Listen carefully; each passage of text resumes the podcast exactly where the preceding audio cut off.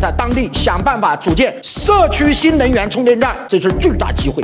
所以大家也知道，在全中国第一名发明专利的公司并不是华为啊，国家电网的发明专利是在全中国排名第一啊，第二名才是华为啊。而中国人解决了特高压输电的核心技术啊，所以今天在新能源，中国已经领先欧洲至少超过二十年。电的分三个东西，一个叫生产电，第二个叫传输电，第三个叫使用电。中国人已经完成了生产电的过程。我们太阳能光伏板占了全球百分之九十二，太阳能光伏板的逆变器我们占了全球百分之九十五。大家还有一个不知道的，全世界所有使用太阳能光伏片的那个里面的逆变器，全世界第一名的供应商，大家知道是哪个公司吗？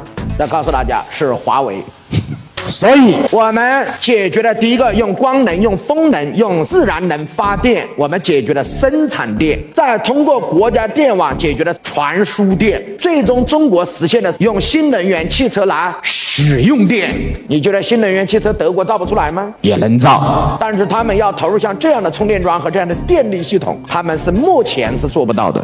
所以，为什么整个中国新能源？大家知道，一到四月份，我们汽车出口第一次超过日本，成为全球什么第一大。汽车出口国，这是自一九四九年建国以来，我们想都不敢想的。在四九年的时候，我们敢想到我们能造汽车吗？到今年，我们想到我们能造更高科技的新能源汽车吗？